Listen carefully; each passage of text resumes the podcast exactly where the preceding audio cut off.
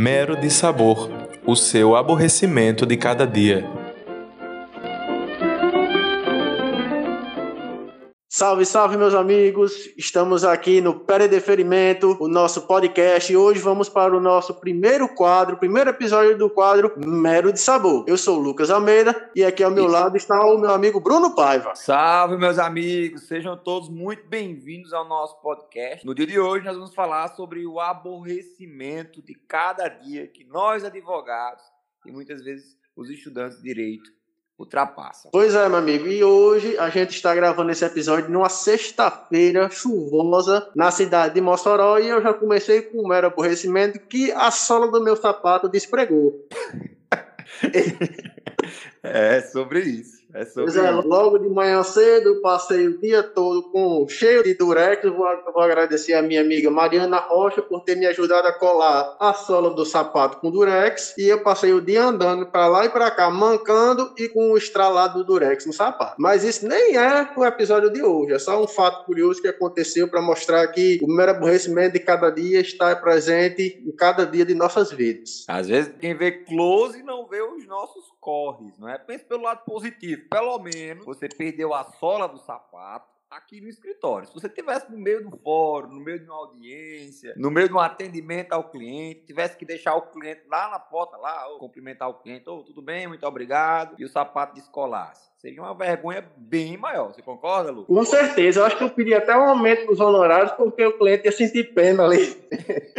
ia ficar com pena, ficava mais fácil de pedir um aumento. Mas é isso, acontece com todo mundo. Mas eu tenho uma indicação de um sapateiro, viu? Não precisa comprar outro sapato. O sapateiro ele vai colar, vai costurar e vai estar tudo certo.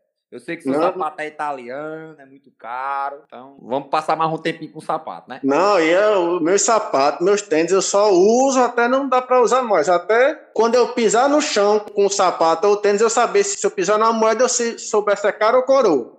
Quando eu conseguir identificar a face da moeda, porque tá na hora de comprar um novo. É desse jeito que funcionam as coisas lá em casa. Meu amigo ouvinte, se você está chegando aqui pela primeira vez, eu convido você a ouvir os nossos últimos podcasts, os nossos últimos episódios. Né? Nós já tivemos dois, foram dois outros episódios, ou, não, três episódios. E o episódio de hoje, né, como o nosso quadro é o mero de sabor, o seu aborrecimento de cada dia, é um quadro mais descontraído, em que tanto eu como o Lucas, nós, como também outros convidados que aqui virão, né, vão contar histórias inusitadas que acontecem com todo advogado. E hoje a gente já começou com essa história do sapato, mas não é sobre isso que a gente quer conversar com vocês hoje.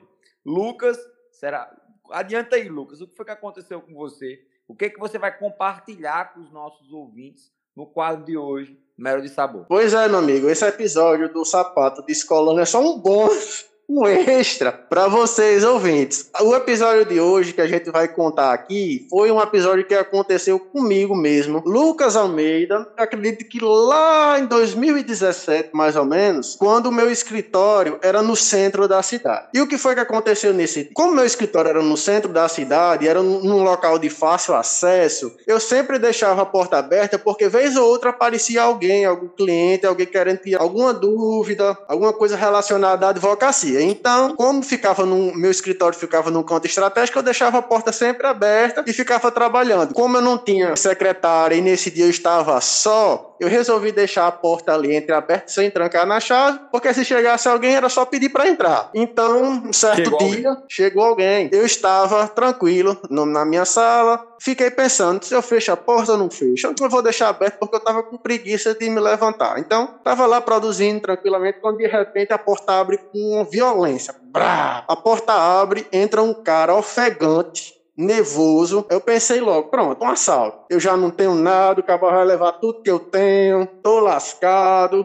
Vai levar a sua dignidade. Não, eu ia levar tudo, que eu não tinha nada, mas eu cabia levar tudo que encontrasse por lá, né? Isso eu pensando. Aí de repente o cara olha para mim, eu olho pro cara e eu parado lá sentado, né? Esperando o que é que ele ia fazer. Fiquei parado, não disse nem boa tarde nem nada. fiquei parado, o cara chegou logo, aí perguntou: aqui é um escritório de advocacia? Eu disse: é. Você é advogado? Eu disse: sou. Aí o cara perguntou: com OAB e tudo? Aí eu achei interessante.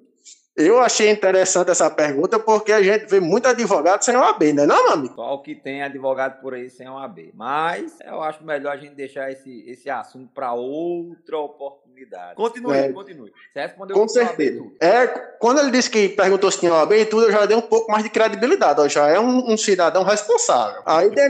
é, aí depois ele, ele perguntou, fez mais uma. Ele não fez uma pergunta, ele informou: Ó, porque eu tenho um negócio bom aqui pra gente ganhar muito dinheiro. Quando ele disse isso, aí eu já fiquei com o pé atrás que essa história aí já não, já não tava certo, porque uma história pra ganhar muito dinheiro fácil assim, não, não, não vem de qualquer coisa não, né? É verdade. Então, passado esse susto inicial, eu sabia que não era um assalto, atendi o cara mais tranquilo, né? Pois não, meu amigo, senta aí. E o cara não sentava. O cara se aproximou, mas não sentava. E, e continuava nervoso. E o que é esse negócio? Eu perguntei, o que é esse negócio pra gente ganhar muito dinheiro? Aí ele disse, rapaz, olha, é porque eu vim ali da lotérica, que eu ganhei da loteria e a mulher da lotérica não quis me pagar. Aí depois, depois que ele contou essa história, eu percebi que o cara, eu vou até usar um termo do direito aqui, que o cara não estava em pleno gozo de suas faculdades mentais. Aí eu fiquei curioso também, né? Perguntei como foi essa história, meu amigo. Conta aí. aí Mas naquele aproximou... momento não passou pela sua cabeça, poxa, cara, eu acho que eu encontrei o cliente da minha vida. O cara ganhou na, na loteria, então ele deve estar tá bem demais. E aí os meus honorários serão, serão gigantescos. Eu tô feito na vida. Nesse momento não passou isso pela sua cabeça, não? Com certeza. O que foi que passou na minha cabeça foi um negócio parecido. Eu disse, pronto, vou conseguir a minha independência financeira sem precisar acordar todos os dias de 4 horas da manhã como os milionários fazem, não. Eu pensei logo ali que seria a chance da virada da minha vida, mas aí deu um choque de realidade, né? Eu vi que não poderia ser uma coisa assim tão fácil. Mas aí eu tentei continuar o atendimento, né? De forma respeitosa, claro, e pedi para ele se sentar, mas ele não queria se sentar. Ele sempre quando eu falava alguma coisa, ele dava um passo em minha direção. Hum. E o hum. detalhe, que além de nervoso, ele não soltava ali, ele estava segurando ali as partes íntimas dele, não soltava. Era, era uma situação bem inusitada. Oi, diga. Tá bom demais. É, era assim, ainda bem que era eu, no caso, porque poderia ter sido muito bem a minha sócia, né? Uma mulher numa situação dessa ia ser bem complicado. É verdade. É, então quis o destino que quem tivesse ali naquele momento era eu. Mas eu dei continuidade ao atendimento. E toda vida que eu pedi para ele sentar, ele apertava mais aquela parte dele e dava um passo para frente se aproximava. Eu disse, pronto, já não vou pedir para ele sentar mais, porque é mesmo que tá vendo ele chegar aqui, enfim. E atacar. É, aí eu perguntei ele o que foi que aconteceu, né? Porque a menina não quis pagar, e ele chegou para mim Aí disse: Foi o seguinte, eu acertei os seis números na loteria. Eu acertei os seis números, mostrei a menina e ela não quis me pagar. Aí eu disse: Como assim? Você acertou e não quis pagar? Aí ele foi e contou: Não, porque eu fiz aqui, ó, três jogos e tá aqui os seis números nesses três jogos aqui. E ela disse que tinha que ser os seis números num jogo só. Existe isso? foi, exata, foi exatamente isso que aconteceu. Aí eu disse: É, meu amigo, existe. Você só ganha se. Você só ganha se você acertar os seis números num jogo só. Se você acertar os seis números em três jogos diferentes, não vale. Aí eu, eu, eu, eu senti Aí eu ali. Pra vocês assim, mas você tem certeza que essa causa não é ganho? Não, não disse, não, naquela hora você, você, você via assim, a, a, a decepção escancarada assim na, na, na, cara dele, assim, na expressão corporal dele, porque ele estava ofegante, ele estava todo inchado, olho arregalado, e de repente ele foi murchando, baixando a cabeça diminuindo a respiração e falou, aí falou baixinho assim, é mesmo, é assim mesmo. Aí eu disse, é. Aí ele, pois tá bom. Aí saiu, também não deu tchau, mas saiu bem rápido, aí eu fiquei imaginando a situação lá na casa lotérica, a discussão, porque ele disse que passou meia hora discutindo com a menina da lotérica, porque a menina da lotérica não queria pagar ele. Eu fico imaginando, eu fiquei imaginando a cara da menina discutindo com ele, porque ele disse que ele gritava com a menina, a menina gritava de volta, e era uma situação que já estava chegando um bocado curioso. Aí ele saiu de lá direto pro meu escritório. Assim, foi a primeira porta do escritório da advocacia que ele entrou, que ele foi. Aí foi lá no meu escritório. Aí depois eu fiquei rindo sozinho da situação, imaginando como teria sido a situação na lotérica lá. Foi a primeira porta que ele entrou, mas eu tenho certeza que não foi a última. Deve ter ido mais uns três ou quatro escritórios de, de advogados, ter contado a mesma história, porque ele sabe que a, a primeira opinião nunca vale. Né? É típico de todo cliente fazer isso. É verdade. Pois aí, quem estiver ouvindo essa história aí, se aparecer um, um, um cara dizendo que ganha na loteria, compartilha essa história também, para saber o que foi que ele disse.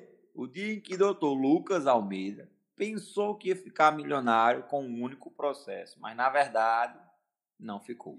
Não, fiquei não, fiquei não. Infelizmente, eu, eu fiquei, ele foi embora muito triste e eu fiquei muito triste também, porque era uma oportunidade ali. O cara me deu esperanças e depois cortou ao mesmo tempo. Assim, eu fui do céu ao inferno em questão de segundos. É, mas pense pelo lado positivo, pelo menos você tem uma história para contar. Não é verdade? Ah, com certeza. Eu tenho uma história para contar, estou contando aqui. Com certeza vou fazer a alegria da, das pessoas, que é desse, desse, tipo de coisa que o povo gosta, dessa situação que o povo gosta. Os e famosos é isso, né? causos. Esse, esse, foi o nosso episódio de hoje. Esse foi o episódio do nosso podcast, o quadro Mero de Sabor. E aí, espero que vocês tenham gostado. Teremos outros episódios, outras situações que aconteceram comigo, com o Lucas, com alguns dos nossos convidados. E é um episódio, é um quadro mais contraído, um quadro que a gente não fala de direito, não fala, não fala de leis, fala basicamente situações cotidianas, né, os corre que muitas vezes advogados. Não é verdade, Lucas? Exatamente. É um quadro mais tranquilo, mais descontraído.